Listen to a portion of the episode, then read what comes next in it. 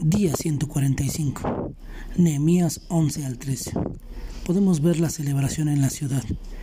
El capítulo 11 habla sobre las personas que viven en la tierra de Jerusalén, dentro de los muros que acaban de construir, y los que habitarán en las ciudades circuncidantes.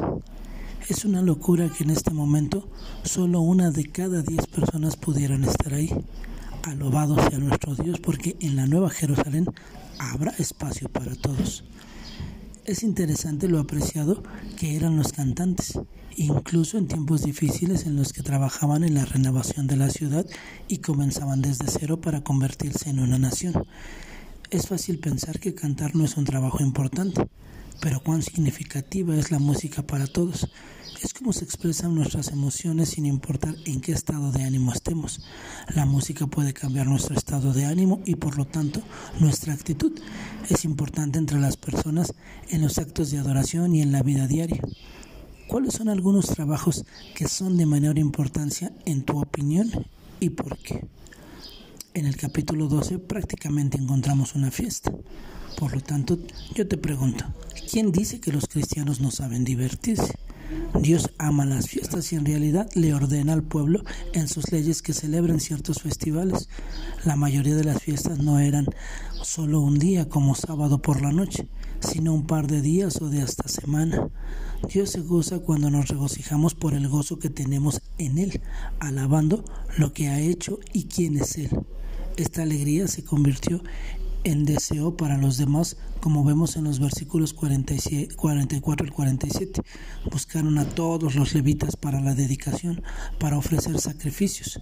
Afortunadamente, hoy todos tenemos acepto directo a Dios a través de la obra de Jesús en la cruz.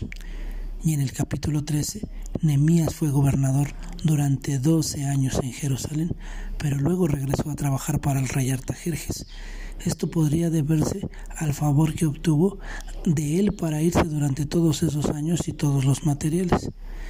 El rey había proporcionado mucho para la construcción del muro. Tal vez Nehemías tenía un permiso de ausencia temporal en vez lugar de algo definitivo. Poco después de que Nehemías se fue de Jerusalén, la gente comenzó a pecar contra la ley de maneras sutiles que luego se convirtieron en algo normal. Incluso los sacerdotes lo hacían y lo permitían, siendo ellos quienes eran los líderes y debían evitarlo. Primero vemos a Tobías con una habitación en el templo. Él fue quien intentó detener la construcción del muro varias ocasiones. También vemos que estaban comprando y vendiendo los sábados, el único día de la semana que no debían hacer nada. No estaban usando su tiempo sabiamente el resto de la semana. Le daban más importancia al trabajo que a los mandamientos de Dios. Luego vemos el matrimonio con extranjeros y que los niños no sabían el idioma hebreo. Obvio, si no entendían el hebreo, no podían entender la ley de Dios, por lo tanto, no sabían cómo vivir de forma que honraran a Dios. Todas estas formas parecen pequeños problemas, pero suman mucho más. ¿Sabes?